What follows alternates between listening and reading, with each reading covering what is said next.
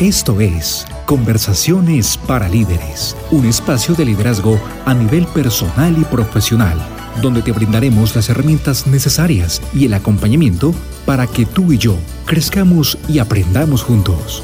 Bienvenidos.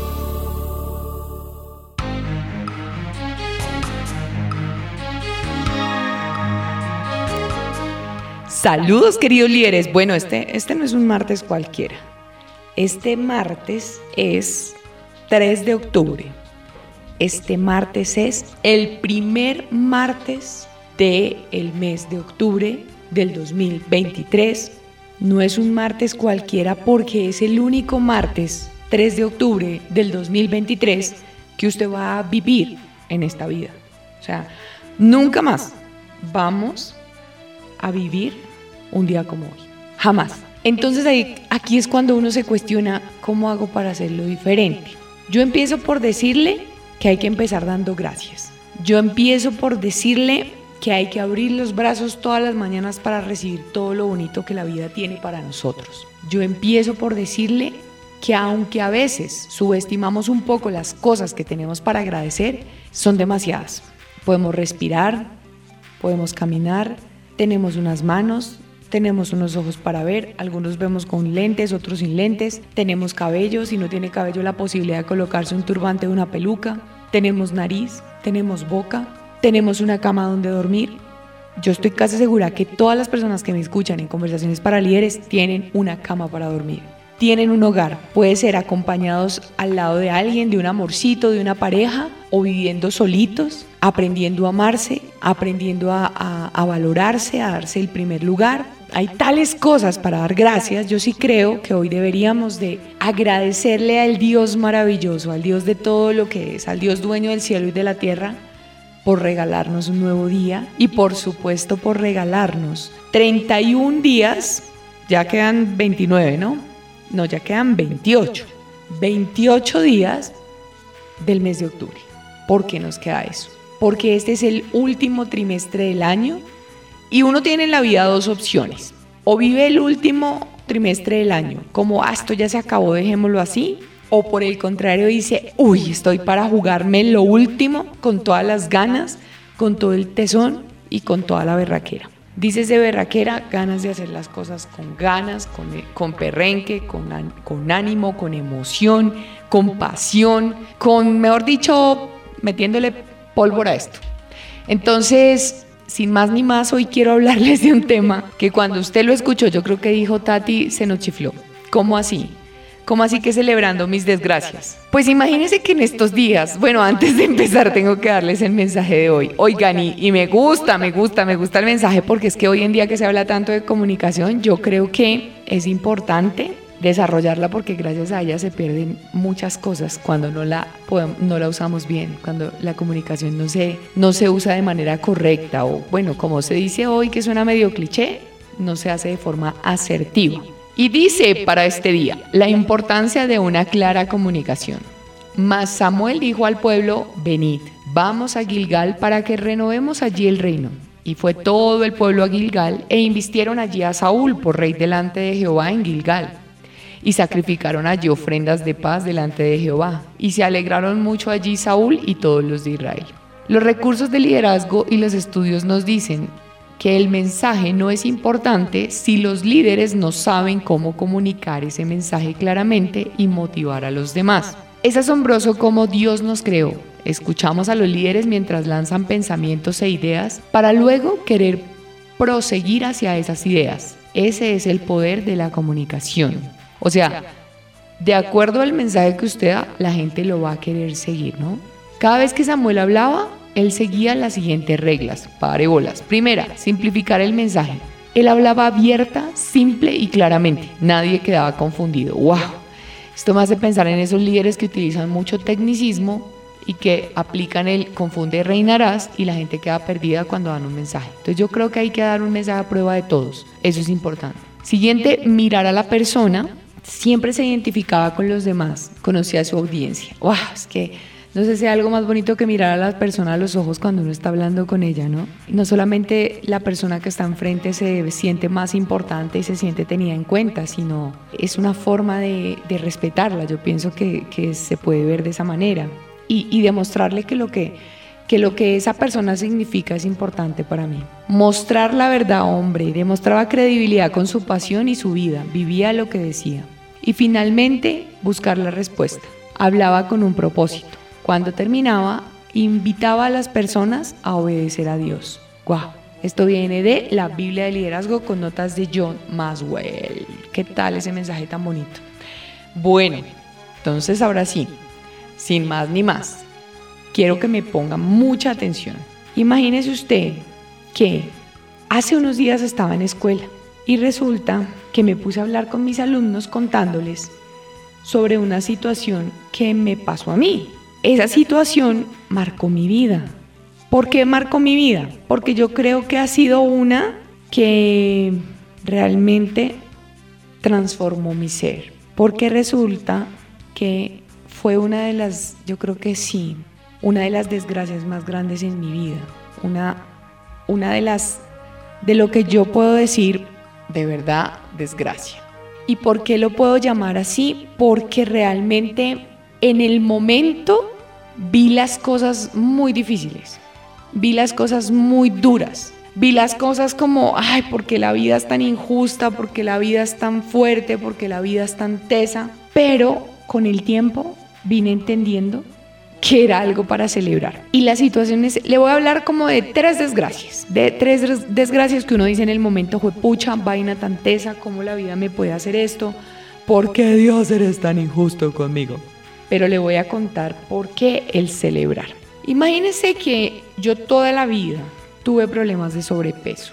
20, más o menos 22 años, sí yo creo. Exceso de peso, yo creo que más, casi, casi me, me acerqué a los 80, un poquito más yo creo, ya realmente ni me acuerdo bien del tema. Pero resulta que no solamente era el tema del peso, me acompañaban unos problemas digestivos terribles. O sea, terribles es muy terribles. Es más, me gusta ser honesta, no puedo ir al baño. Pero así fue mucho tiempo. Algo que yo, y que lamentablemente en lo que caemos muchas veces, es que llegamos a normalizarlo, ¿no? Pero ya normalizar que usted no pueda ir al baño por muchos días y, que la cosa sea traumática y que, bueno, todo el tema... O sea, no quiero ir al detalle, pero era traumático traumático. Entonces eso sumaba mi problema de peso, sumaba mi problema de la ropa no me queda, si está ya 16 me queda grande, si está ya 14 me queda chiquita.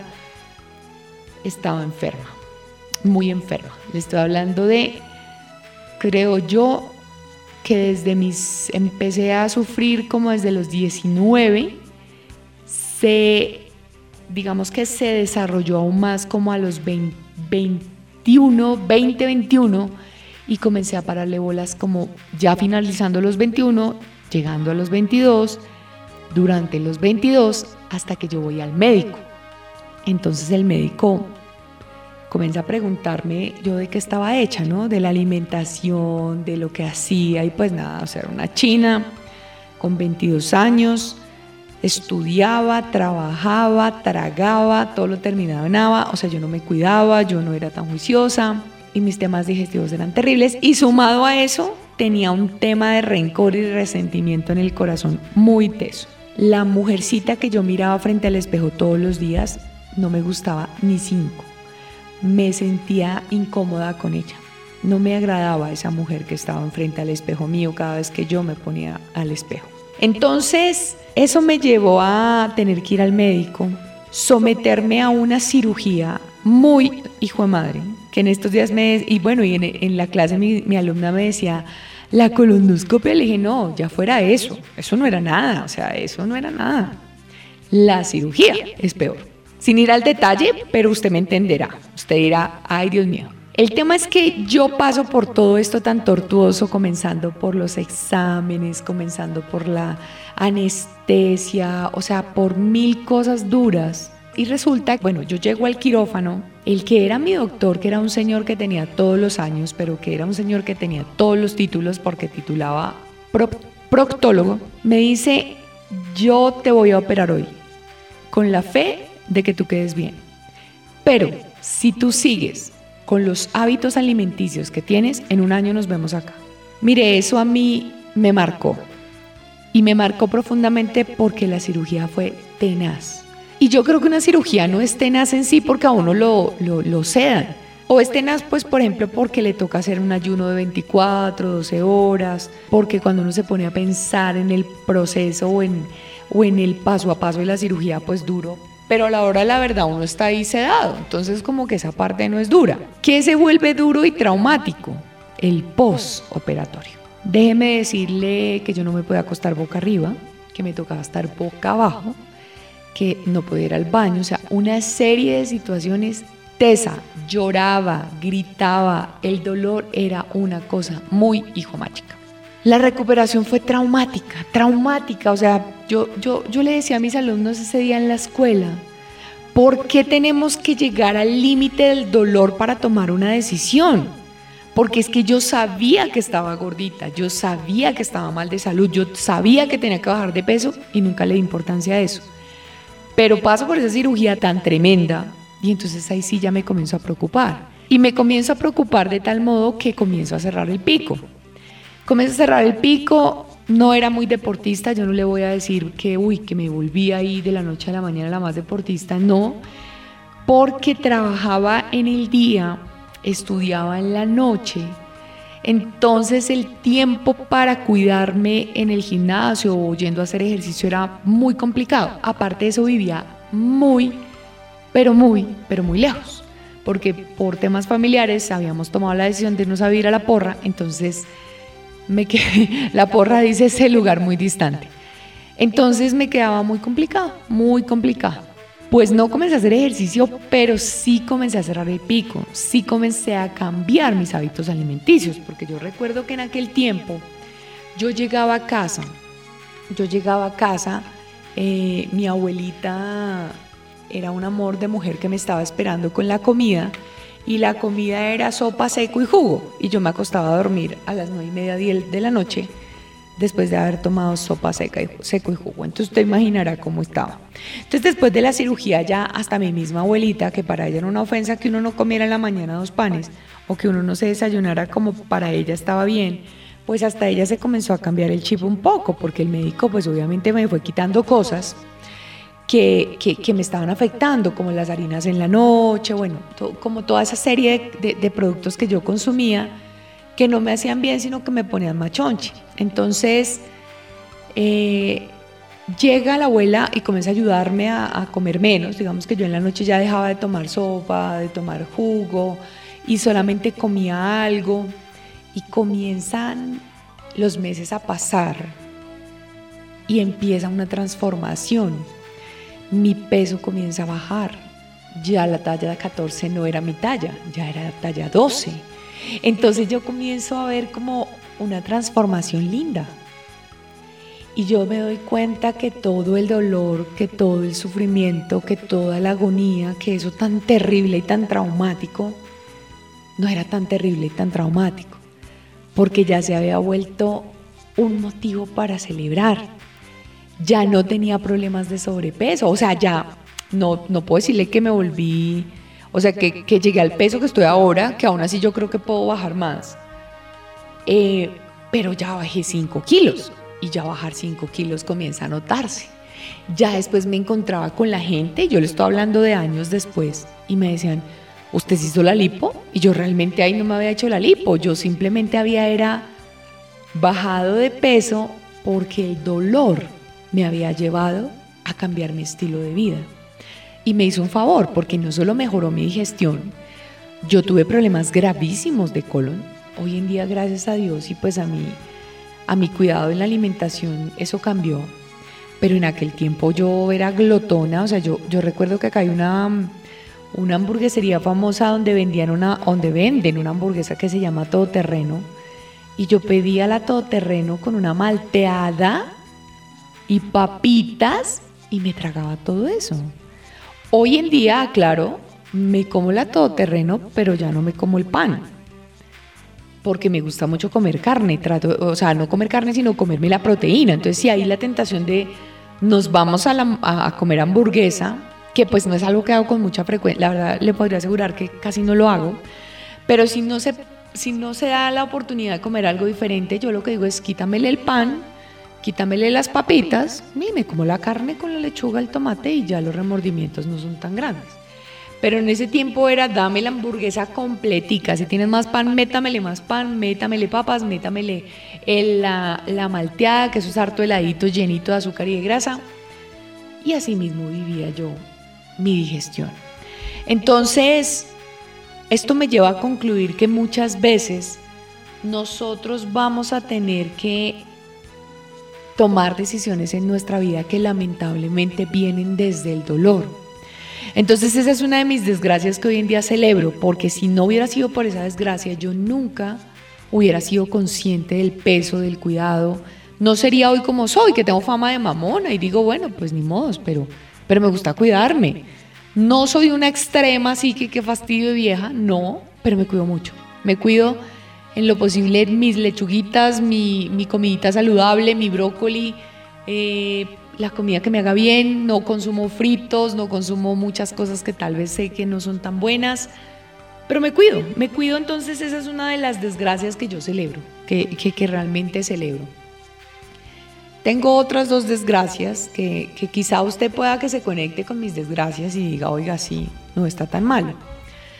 Eh, y fue las, las rupturas sentimentales. O sea, no me voy a poner a hablar una a una creo que no estaría bien, pero hubo unas que me dolieron mucho, o sea, unas, y yo diría realmente que hubo una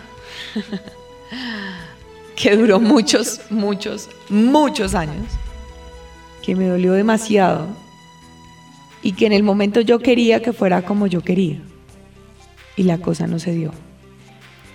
Y fueron demasiados años que a mi forma de ver fueron dolorosos, fueron traumáticos porque siempre estuve esperando algo que no.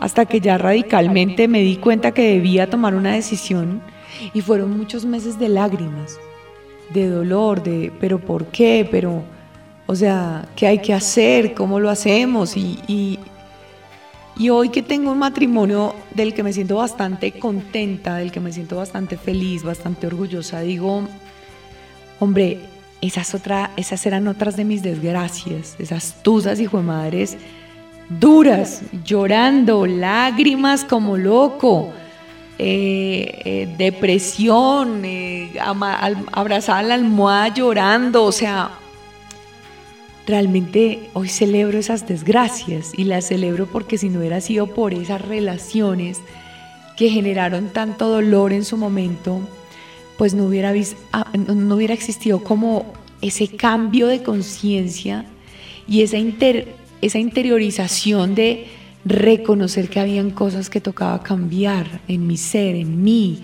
que habían cosas que tocaba trabajar en mí, que había cosas que tocaba perdonar, que tocaba soltar, que tocaba superar. Y si no hubiera sido por esas rupturas tan duras, pues tampoco hubiera llegado el amor propio porque yo no sé si hay algo que afine más o que afirme más el amor propio que una persona que a uno lo rechace y que uno se mira al espejo y diga, venga, pero espere, ¿cómo así? O sea, ¿por qué me rechazas? Si es que yo, yo, yo soy un ser que vale, o sea, yo no tengo que mendigar, yo entiendo que vale que alguien le diga a uno ya no más, o, o ya no la quiero, ya no lo quiero, pero lo que yo digo que no vale es que uno mendigue, porque el amor, y hoy desde mi observador digo, el amor no se mendiga. O sea, yo tengo un esposo que diariamente elegimos amarnos, que, que, ya llevamos nueve años juntos y, y todos los días elegimos amarnos con todo y nuestros chichones, porque hay días que uno no quiere nada, hay días que uno está hormonal y en estos días me pasaba y como que yo decía, fue madre, Dios santísimo, porque uno a veces está así y yo creo que ese es el, esa es la esencia de la vida. Hay días soleados, días grises, días nublados, días fríos, días con un ventarrón muy fuerte, días con un sol hermoso y un cielo azul despejado. Y pues si los días son variables, imagínense nosotros los seres humanos, o sea, obviamente tenemos el derecho de tener variabilidad en nuestras emociones, ¿no? No ser un yoyo, pero, pero si se sabe que uno no está feliz todos los días, así a carcajadas y que parece un sol, porque habrán días que uno tiene la hormona y esto aplica para hombres y mujeres. Lo hablábamos un día con mi esposo que, que estaba así como down y estresado y aburrido, entonces conversábamos y, como que yo lo que le, lo, que le decía era como, ah, estás en tus días que, ay, pues esos días que uno dice como charro, pero, pero hay que vivirlos también y hay que que sacarles el provecho, ¿no? Y, en lo posible tratar de trabajarlos para que no sean tan intensos y, se lleven por delante la vida, ¿no? Entonces, eh, yo reconocí en ese tema de, de las relaciones porque yo creo que cuando yo, miren que lo contaba una vez a alguien, que cuando yo conocí a Sebas, yo ya venía en un proceso de resignación Miren que es que cuando uno suelta, y esto aplica para todo el que se pone ansioso, yo venía en un, proceso de resignación de tengo que quedarme sola o me voy a quedar sola porque definitivamente no, o sea, al que quiso, ¿cómo es? Al que quise no me quiso y el que me quiere no lo quiero, algo así. Entonces dije como, pues no, yo prefiero estar sola que, que estar forzando algo que realmente creo que no va para ningún lado o prefiero estar forzando algo que me causa daño, entonces más bien me quedo sola. Y, recientemente, eh, aunque ya lo había, de corazón ya lo había hecho hace rato, eh, tomo la decisión de no, no más, ya se acabó un tema y, ya y me voy a dedicar a estar sola y me voy a dedicar a mí, a mi vida. Y bueno, yo llevaba varios años en los que había estado sola. Como que sí, no, pero ya fui como muy objetiva, me miré al espejo y dije, hasta viejita y no, no me parece no es recibiendo como migajas o esperando lo que nunca va a llegar, creo que no. Y, y esas son las desgracias que hoy en día celebro, porque el romperse uno muchas veces, el, pucha, el, el, el, doblarse, el doler, el, que a uno eso le, le resuene en el corazón y lo transforme, y como que volver a nacer es lo que hace que uno encuentre otras cosas y otras motivaciones para salir adelante. Y eso me ocurrió y hoy en día celebro eso porque si no hubiera sido por eso, pues yo no tendría mi matrimonio.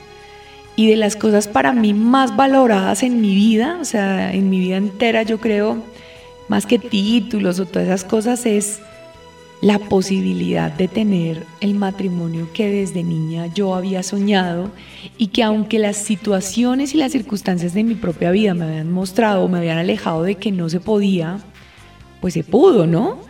Y, yo no sé si los planes de Dios sean iguales a los de nosotros, de, estar hasta viejitos y de compartir una vida juntos, eh, pero yo creo que yo me la juego, me la juego porque a mi forma de ver es la persona que vale la pena jugársela. Entonces, otra de esas victorias, de esas desgracias que yo celebro, porque si no hubiera sido por esas desgracias, esto hoy no sería lo que es esta Tatiana no sería la Tatiana que es. Y esto no significa echarle culpas a nadie porque yo, como lo he dicho en varias oportunidades, yo bendigo profundamente, o sea, de verdad se lo digo con todo el corazón. Bendigo con todo el, mi ser entero a mis exparejas, a todas mis exparejas. Bueno, tuve muchas, ¿no? Tampoco es que, ¡wow!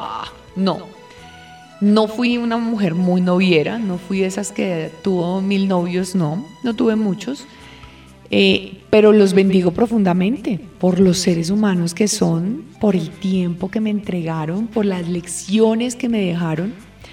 Entonces yo sí digo, de verdad que esas desgracias hay que celebrarlas, esas, esas desgracias en el fondo se, se convirtieron en pequeñas victorias que hoy puedo celebrar, aunque en su momento me causaron todo, todo, todo el dolor, el sufrimiento, la tristeza, la decepción, el desánimo. Me causaron muchas cosas muy fuertes. Entonces, son desgracias que hoy en día celebro. Y otra de esas desgracias que yo le voy a contar, y seguro alguien que pueda estar sin trabajo o que pueda estar mm, en esos cambios laborales profesionales que nos pegan tan duro, porque yo digo que en el área profesional uno también tiene tusas. eh, ese cuento de que solamente es en el corazón. No, no, porque es que uno ahí también tiene rompimiento. O sea, cuando se rompe una relación a uno le duele. Y pues en el trabajo aplica también porque en el trabajo uno tenía una relación de dos partes y esas dos partes, una unilateralmente a veces, tomaron la decisión de dejarlo ahí, de que pues hasta ahí llegaba y eso simplemente eh, genera duelo, genera dolor. Entonces, yo creo que esta es la desgracia, literalmente. La desgracia que quizá es que, es que yo creo que uno no puede comparar, yo no le puedo decir, ay, esa fue la más dura, la experiencia más dura que he vivido, no, porque existen otra serie de, o sea, uno no puede como comparar el, esto me duele más que esto, yo creo que no hay forma, es, es muy difícil decir que a uno le duele o no le duele, pero mi manera de ver ha sido de las maestrías más duras que yo he vivido en mi vida. ¿Y por qué? Porque sentirse uno frustrado en su área profesional, cuando uno lo ha tenido que guerrear, cuando uno ha tenido que mejor dicho, lucharla cuando uno ha tenido que trabajar para salir adelante y que de un momento a otro uno esté cesante y no tenga nada que hacer y que las cosas no le fluyan, todo eso es muy, pero muy, pero muy teso. Y esa fue mi desgracia, de la desgracia que yo creo que hoy me siento más agradecida. Fue cuando salgo de mi última experiencia laboral y que algunas personas yo les he contado la experiencia yo salgo de mi última experiencia laboral cansada, agotada, eh, desanimada, aburrida y con una clara convicción de no quiero seguir haciendo lo mismo. O sea, ya llevo 20 años haciendo lo mismo, yo creo que ya es hora de cambiar. Y las discusiones con Dios eran como, pero ¿qué más hago? Si es que yo no sé hacer nada más. O sea, yo 20 años haciendo lo mismo, eh, ahora qué más hago, ¿Sí? ¿Sí? Uno a veces como que se enfrasca en eso, ¿no? Y como que, bueno, no hay nada más que hacer, Dios mío santísimo, porque en el momento no había nada más que hacer, sigamos buscando trabajo, aunque en el fondo yo no quería encontrar trabajo. 20 años consumo masivo, 20 años retails, 20 años briegue, 20 años maleteando, 20 años luchando, 20 años teso. O sea, ya, ya era un tema como de agotamiento, 20 años cambiando de trabajo, 20 años no encontrando buenos líderes, 20 años encontrándome unos maestros que, Dios santísimo, yo hice mi parte, o sea, yo no voy a decir ahorita que fui una santa, una santa y no, porque no fue así, pero realmente quiero confesarle que, que fue una maestría dura. Y esa maestría dura conlleva salir y verse ante el mundo como indefenso, porque yo dije, bueno, este, este trabajo no llevaba mucho tiempo, se la metí duro, en que fallé. Bueno, todo lo que, yo creo que todo lo que a uno se le puede venir a la cabeza. Y es más triste aún tener la convicción de que si no trabajo, pues en ese momento era mi creencia, ¿no? Yo ya no pienso así porque es que han pasado, yo creo que ya siete años y, en esos siete años he trabajado muchísimo en mis creencias, en mi mentalidad, en, hombre, en mi, en mi liderazgo. Entonces, eso se, eso se cambió y se transformó bastante hasta el punto que, pues, yo hoy en día me miro, miro hacia atrás esa mujer como llena de esos miedos porque yo vivía sola, yo misma me mantenía, yo misma trabajaba para pagarme pues mis cosas, yo tenía mis deudas, mis compromisos, en aquel tiempo me gustaba andar, andar endeudada porque hay algo que yo tengo muy claro y se lo digo a los líderes para que sean más cuidadosos, es que cuando usted está trabajando en una empresa y usted gana bien, a usted los bancos le abren la puerta de par en par y y yo recuerdo que me aprobaban créditos cada rato, me llamaban a aprobar, a, decirme que me habían aprobado créditos, pues porque tenía unos ingresos considerables, unos ingresos chéveres. Eh, obviamente yo no accedía a esos créditos, afortunadamente no era una mujer de vivir endeudada como loca. Eh, pero sí, por ejemplo, para cambiar el carro, porque me gustaba tener un carro más nuevo, entonces yo me endeudaba para cambiar el carro. Mm, ¿Qué más? Yo me endeudé mucho para la universidad, porque digamos que tanto el pregrado, el posgrado, estas cosas, yo me las pagué. Yo misma, bueno, yo digo que fue el de arriba el que las pagó, pero, pero me tocaba a mí poner la cara en los bancos. Entonces tenía compromisos económicos y yo decía, bueno, me va a tocar, pues con, o sea, emplearme así yo ya no quiera. Pero el alma es sabia, el alma sabe más que nosotros. ¿Y por qué el alma sabe más? Porque el alma, yo creo que ya sabe hacia dónde vamos a tomar, ya sabe cuál es el, el camino, ya sabe, ya lo sabe todo. Entonces, yo comienzo a buscar trabajo sin querer buscar trabajo, porque no le niego, no le niego, y es que uno a veces tiene que ser sincericísimo con uno mismo. Yo comienzo a buscar trabajo y a buscar trabajo incesantemente porque era la única opción que yo tenía en ese momento. Entonces yo comienzo a buscar trabajo y le estoy hablando de las pequeñas desgracias, entonces deudas más compromisos, la indemnización y los pocos ahorros se estaban acabando tenía un negocio en aquel tiempo chiquito, pues un tema ahí que generaba unos activos de, alto valor, entonces como que ya vendí ese activo y ya se comenzaron a acabar los, los ahorros. Y entonces ya comienzo a mirar hacia el techo. ¿Y ahora qué voy a hacer? Vivo sola. Vivo sola. Mm, yo creo que alcancé. Ah, bueno, yo tenía Aquí hay algo que se llama la DIAN, que es la Dirección de Impuestos y Aduanas Nacionales. A mí me salían varias veces cuando hacía mi declaración de renta saldos a favor y yo nunca los quise reclamar. Entonces como que ya estando en una situación muy crítica, me dice alguien como, tú no tienes saldos a favor en la DIAN y yo, uy, yo ni me acuerdo, de verdad en aquel tiempo ni me acordaba de eso y era un dinero considerable. Entonces dijo, ponte a tramitar eso para que tengas un dinero ahí. Bueno, entonces yo me pongo en el plan de hacer eso. Y comencé a vivir claramente desde la carencia, o sea, vivir desde la carencia es, no tengo para el mercado, no tengo para el arriendo, no tengo para esto. Y, esas eran mis conversaciones, y ahora yo qué voy a hacer. Eh, he sido muy creyente, pero yo le hablaba a Dios y a veces yo, yo recuerdo una vez antes de vender mi carro, porque tuve que venderlo, eh, yo iba por una avenida acá en Bogotá y llorando así atacada, atacada, pero atacada, yo le decía, ¿qué te cuesta darme un trabajo? Y yo recuerdo que en aquel momento algo decisivo me mostró que él me estaba diciendo que había algo mejor, pero yo en aquel momento no lo entendía. Yo no lo entendía, pero él estoy hablando de que había pasado casi un año y medio y yo no tenía trabajo, ya no sé ni cómo vivía.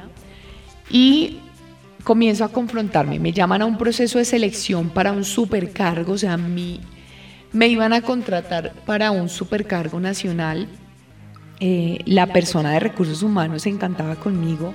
Habíamos dos candidatos y la persona de recursos humanos me, me llama un domingo. Nunca me voy a olvidar de eso y me da mucha risa. Me da risa, hoy en día me da risa, en ese día me causaba lágrimas. Y yo decía, bueno, pues yo en el fondo, pues no, nada, el cargo está chévere, va a tocar irse para allá y pues de una, o sea, eso me caería del cielo porque, pues porque tengo necesidades, pero en el fondo yo no quería.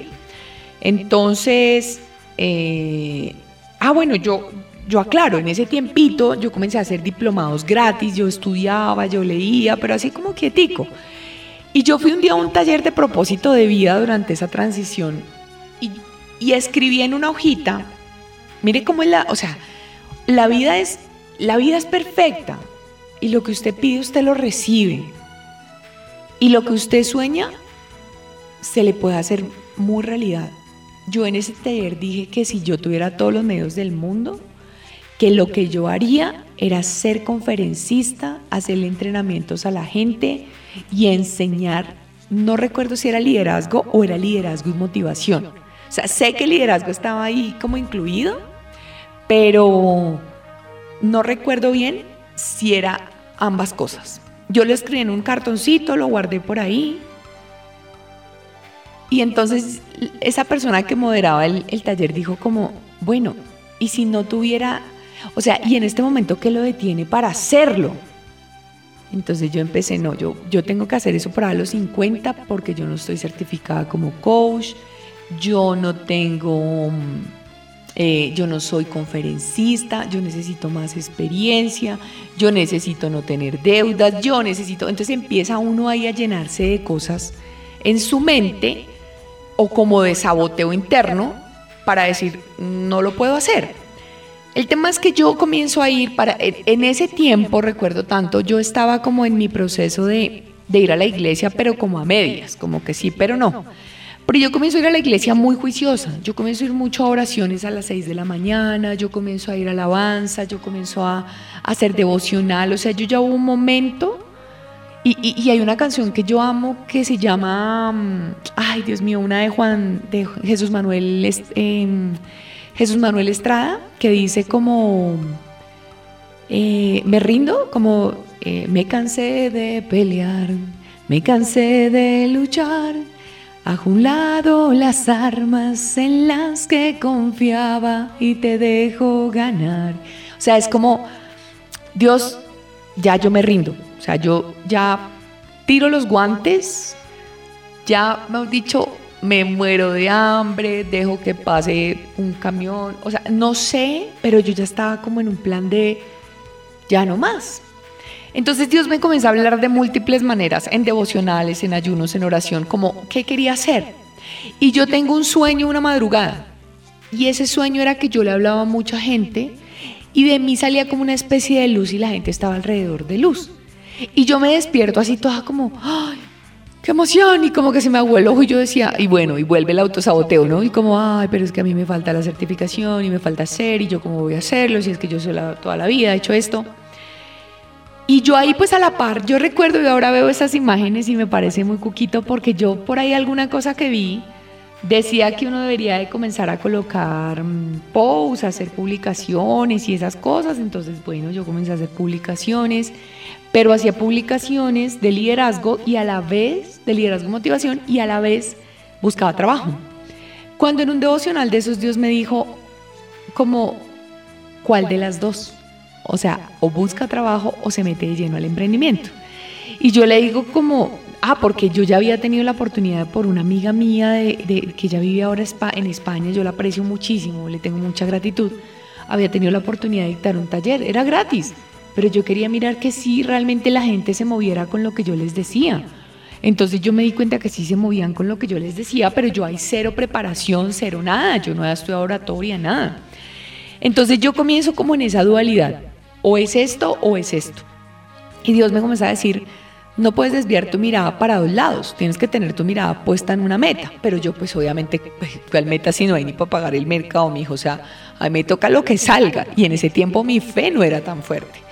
Entonces pasa este proceso del que yo les cuento, que me llaman hasta un domingo para decirme que el CEO viene al país, porque el tipo vivía en otro país, a entrevistarme ese viernes, que esto era súper pendiente. Han pasado, creo que cinco años. Aún estoy esperando la llamada, pero me río porque nunca volvieron a llamar. Entonces, bueno, eso, eso me entristeció más, eso me deprimió, pero eso me confrontó, porque yo una vez en mis devocionales y en mi tiempo de oración, porque cada vez me aferraba mucho más a Dios y, mi fe viene desde allá, mi fe no, mi fe no se fortaleció en la buena, mi fe se fortaleció en la muy mala. Entonces yo estando allá como en ese dolor y todas esas cosas, un día Dios me dice, enfócate en una cosa. Y me comienza a hablar. Y una madrugada un devocional apareció líderes desde el ser. Pero eso fue impresionante, una madrugada entre semana. ¿Cómo? Yo, yo quisiera decirle a usted cómo, pero yo no tengo una forma de explicárselo. El hecho es que así se llama mi empresa. Y, él me comenzó a mostrar, entonces el al principio fue muy duro porque entonces yo, yo no recibía ni siquiera un peso por lo que hacía.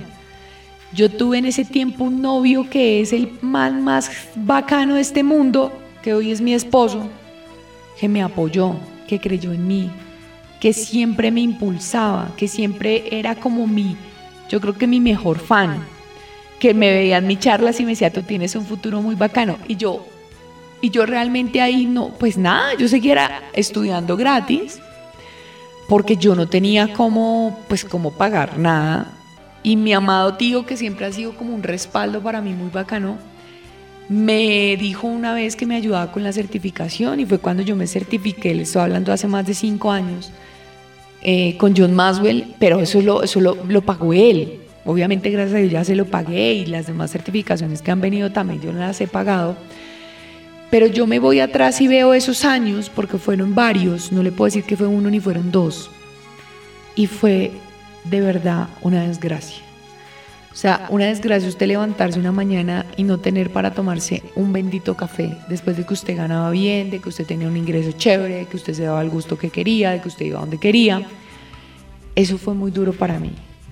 Fue una desgracia que yo nunca le recibí a un hombre un peso porque yo siempre trabajé desde muy joven. Yo empecé a trabajar desde los 17 años, incluso di pinitos a los 16 y desde ahí yo me gradúo del colegio y empiezo a trabajar de corrido. Entonces le estoy hablando que desde los 17 años yo misma me mantenía con mi trabajo. Y llegar a esa edad y darme cuenta que tengo que recibirle a mi novio un día que me dio un dinero, eso para mí fue, yo creo que de las peores desgracias del mundo. Y yo se lo cuento hoy, en día porque es que yo ahí confronté mi ego, confronté mi orgullo, confronté mi soberbia, confronté muchas cosas y comprendí que es que a veces uno en la vida le toca aprender a recibir, que eso nos cuesta muchísimo. Entonces estamos acostumbrados, por ejemplo, yo era muy proveedora, yo era proveedora en mi casa, proveedora con mi familia, proveedora en mil cosas, y de un momento a otro la, vida me dijo, ya no vas a dar más, ahora te va, ahora vas a recibir, porque la balanza tiene que estar equilibrada. Y eso fue duro para mí. Y eso en su momento fue una desgracia. Desgracia literal, o sea, usted levantarse en la mañana, saber que no tiene, usted saber que se aproxima el día de pagar su renta en aquel tiempo y no tiene para pagar su renta, usted saber que no tiene mercado y que no sé. Yo solo me apego a un... Hoy en día mi vida se basa en la palabra de Dios y lo digo sinceramente y hoy en día comprendo una palabra, un versículo que dice, nunca he visto a un justo desamparado, en la Biblia lo dice. Y yo en lo posible, a pesar de mis chichones, de mis errores y de lo que sea, siempre he sido una mujer que he buscado ser lo más honesta y transparente posible, no quitarle a nadie nada, ser lo más justa e imparcial que puedo. Y yo en ese tiempo de prueba vi la mano de Dios sosteniéndome, milagrosamente, o sea, yo no entiendo aún cómo fue eso, no, no, no sé, o sea, yo quisiera decirle, mire, esos tres años yo viví de tal forma, no, no le puedo decir eso, pero nunca me faltó comida. Nunca puedo decir, pasé hambre, no había comida en la casa. No. ¿Cómo? Ni idea. O sea, de verdad me pasa como el siervo Elías, como, como Elías que el siervo le llevaba comida a la cueva. Y era porque Dios era el que mandaba al siervo a alimentar. A mí me pasó lo mismo. A mí, yo no, no me mandó cuervos, pero me puso en el camino muchos ángeles mucha gente bonita que en su momento me dio la mano. No soy desagradecida porque valoro profundamente la ayuda y reconozco quienes estuvieron al lado mío. Y reconozco, valoro y agradezco y en lo posible hice todo lo que está en mis manos por retribuir lo que hicieron. Y no es como, como un tema de que queden deudas pendientes o algo, no. Se ha presentado la oportunidad de retribuirlo y con todo el amor del mundo hoy lo hago. Entonces, esa fue también una desgracia, pero cuando yo tengo hoy una empresa, cuando yo tengo un propósito, cuando yo amo y, hemos dicho, amo profundamente y honro profundamente esta labor que Dios me ha puesto a hacer, porque este fue el propósito que Dios puso en mí, transformar líderes, eh, estar en las organizaciones, eh, estar con la gente, o sea, yo ya no trabajo en, en una empresa, pero trabajo con varias empresas. Y poder ver esto manifestado y darme cuenta que ese, ese sector me, me, forjó mi carácter, mi disciplina, lo, lo, juiciosa que soy como en mis cosas, lo comprometida, digo, todo valió la pena. Hablar hoy de un liderazgo basado en las malas experiencias de liderazgo que tuve en 20 años, digo, wow, definitivamente valió la pena. Entonces, esa es otra desgracia que yo celebro. Y esto, querido líder, me lleva a concluir algo. Cuando yo hago el análisis de mi vida a hoy, que, ya el próximo mes cumplo 43 años y lo digo con mucho orgullo y con mucha emoción y con mucha gratitud, eh, cuando yo me devuelvo a mirar las cosas más duras y más traumáticas que me han ocurrido en la vida, lo, más teso que incluye perder a mi abuela, que ha sido mi gran amor y, lo será por, yo creo que hasta que me vaya aquí a la tierra, porque a mi abuela le debo muchísimo, muchísimo, o sea, a mi abuela le debo gran parte de lo que soy yo. Eh, me hace pensar que también valió la pena, que fue una desgracia que hoy celebro porque me dejó multitud de aprendizajes, me dejó multitud de maestría. Y yo creo que la madurez viene de aprender, de reconocer y aprender. Eso es lo único que nos va a permitir ser maduros, porque por eso usted ve gente grande que no que no crece, que usted la ve igual y dice, uy, que esa persona tan vieja y tan inmadura, pues porque no aprendió. Y si no aprendo, pues repito. Entonces, si yo sé que un día pasé por esa cuadra y esa cuadra oscura me robaron y yo sigo pasando por la misma cuadra, pues no aprendí a pasar, no aprendí que, que por ahí hay peligro. Pero si yo pasé por ahí una vez y me robaron y luego digo, uy, por ahí yo no debo de pasar porque si paso, me roban, ya aprendí madure en eso. Pasa con los niños, muchas veces los niños meten el dedito a una vela o meten el dedito ahí al cosito de la corriente y les pasa un corrientacito, una quemadita y ya los niños saben que eso no lo deben hacer. Así, a no ser que sean majaderos y otra vez lo hagan como pues no sé por qué razón, que a veces también pasa, pero yo ya sé que ahí no lo hago porque eso duele. Y miren, Increíble, pero un perrito. Mi perro cuando, mi perro era un diablo. Josué hoy ya es un señor grande, yo digo que es un señor grande que ya es viejito. Pero Josué cuando era un bebé, un diciembre llegamos y había tumbado el árbol de Navidad, se había tragado las mm, luces de Navidad y me di cuenta que le había pasado corriente y le cogió terror a tragarse las luces de Navidad. O sea que él aprendió. Entonces yo aprendí y lo hablaba con alguien hace un tiempo que cerrábamos una escuela en estos días y pues al final el feedback que me dieron los alumnos fue algo súper bonito, o sea, fue una vaina muy bonita, muy... Mm, salí muy agradecida porque hablaban mucho de lo que yo había aportado en la vida de ellos, de lo que ellos pensaban de mí, entonces yo a todos les daba las gracias, les decía qué bonito. Y la persona de mi equipo que iba conmigo me decía que, que, chévere ese feedback. Y yo le decía, sí, muy bonito, pero he aprendido a no creérmelo tanto, a no tomármelo tan a pecho ni, ni tan en serio, porque pueden pasar dos cosas. Cuando a veces uno se toma tan en serio el éxito, se puede volver soberbio y arrogante y puede dar por hecho todo. Yo, yo le decía en estos días a uno de mis alumnos que cuando yo voy a, empezar un proceso o cuando yo lo voy a cerrar, a mí me da ansiedad, a veces me despierto a la, a la madrugada, yo me preocupo. Eh, y yo no quiero perder eso porque eso me exige prepararme, dar lo mejor para hacer las cosas, hacer cosas buenas y no cosas mediocres. Entonces yo creo que el día que uno da por hecho eso, pues ese día uno está fregado, ¿no? Mm, entonces el, mensaje aquí detrás de todo esto, querido líder, es, nada es tan malo como parece. Y puede que usted esté pasando por un momento duro. Yo creo que parte, por ejemplo, de, mi proceso cuando estaba sin trabajo y pasando por esa situación como tan crítica, eh, fue que yo tuve el tiempo para estar con mi abuelita sus últimos días. Entonces yo pude dedicarle tiempo a ella y fue maravilloso poderla tener, poder estar con ella, poderla despedir, que si yo hubiera estado trabajando en una empresa, seguramente yo no lo hubiera podido hacer. Entonces, miren, nada de lo que Dios permite en su vida lo hace porque sí. Que duele, claro, que duele como me dolió esa cirugía. Que duele como me dolieron algunas tuzas que fue madre, cosa tan traumática. Que duele como cuando uno es necio y la lección es dura duele. Pero el celebrar es decir, no me quedé todo el tiempo allá, no me quedé en ese Israel porque me, fui para la tierra prometida y aunque me costó mucho salir de ese, de ese desierto, yo tuve la tierra prometida a un nivel de inteligencia, de madurez, de sabiduría, de maestría mucho más alto. Entonces ahí es cuando uno saca sus manos y comienza a aplaudir porque debe celebrar lo que la vida le regaló, lo que la vida le dejó. yo celebro esas situaciones y hoy celebro esas desgracias porque si no hubieran sido por ellas, yo hoy no sería el ser humano que me siento feliz de ser. Yo no me acostaba contenta con la Tatiana que se acostaba esas noches. Yo no me sentía tranquila con la Tatiana que había. Hoy me siento bien. Entonces, querido líder, yo lo invito a que esas supuestas desgracias, usted se salga un poquito del observador y las mire diferente. Y se va a dar cuenta que algo aprende. ¿Qué hay para aprender detrás de ella? Eso es importante.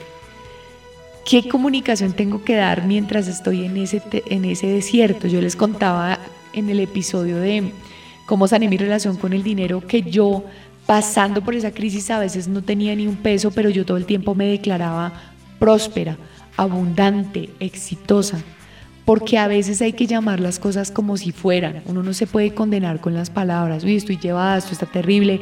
A esta uno ya no lo contratan. Pilas con esas palabras. Tal vez la vida lo está retando es para que usted cambie las conversaciones así. Así lo que vea en el panorama no sea tan chévere. Y finalmente, piense que nada en esta vida es eterno. Que incluso, mire, yo, yo soy muy consciente de que el amor de mi esposo o el amor de nosotros dos no es, eh, ok, perfecto, tenemos un pacto que firmamos ante Dios y eso es súper sagrado, pero que ese pacto, para que sea realmente fundamentado y para que sea legal, así como la, digamos que nuestro matrimonio ante, el, ante, ante la ley, ante la notaría, hablemos más bien de ese, que es un papel que nosotros tenemos donde se certifica, la República de Colombia certifica que estos dos secuaces, estos dos son casados. Mm, que estos dos se casaron no vale tanto como vale el todos los días yo dar lo mejor de mí para amarlo, valorarlo, cuidarlo y mantener nuestro hogar bonito. Porque hay gente que cree que porque le hizo firmar el contrato a una persona, aplica para relaciones sentimentales, trabajo, lo que usted quiera, entonces ya se echa las petacas y ya, eso como yo ya firmé. Y no. Firmar el contrato es solamente como una especie de garantía. Pero lo que realmente le da la continuidad a ese contrato es las cosas que yo hago todos los días. Cuando a mí la empresa me contrata y me dice que es un contrato a un año, y yo digo, no, esto no puede ser así. Yo voy a dar lo mejor todos los días de mi vida y ya, sin importarme el contrato.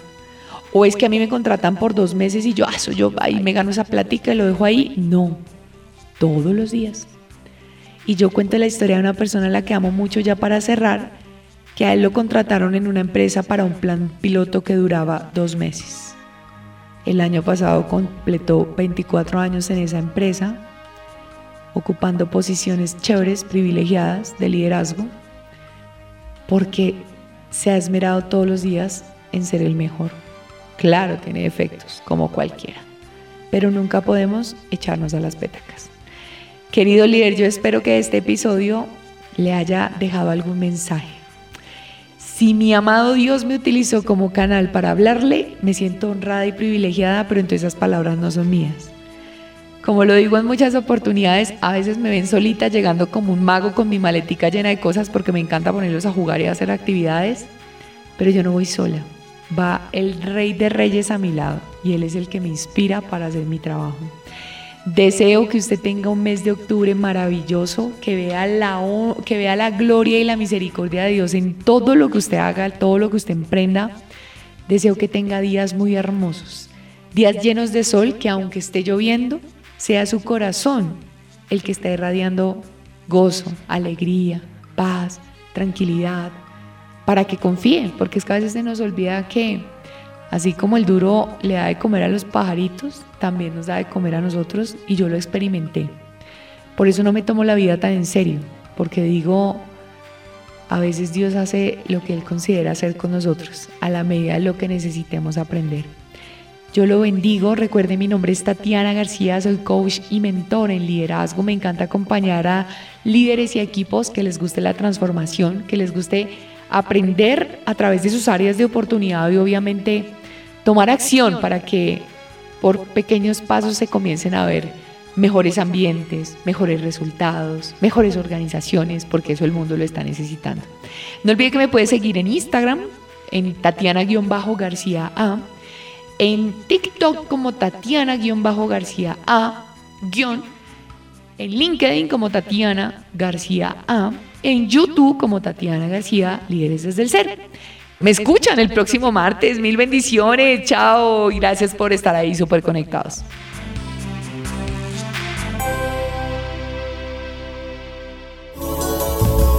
Hasta aquí, conversaciones para líderes. Escúchenos todos los martes. Hasta pronto.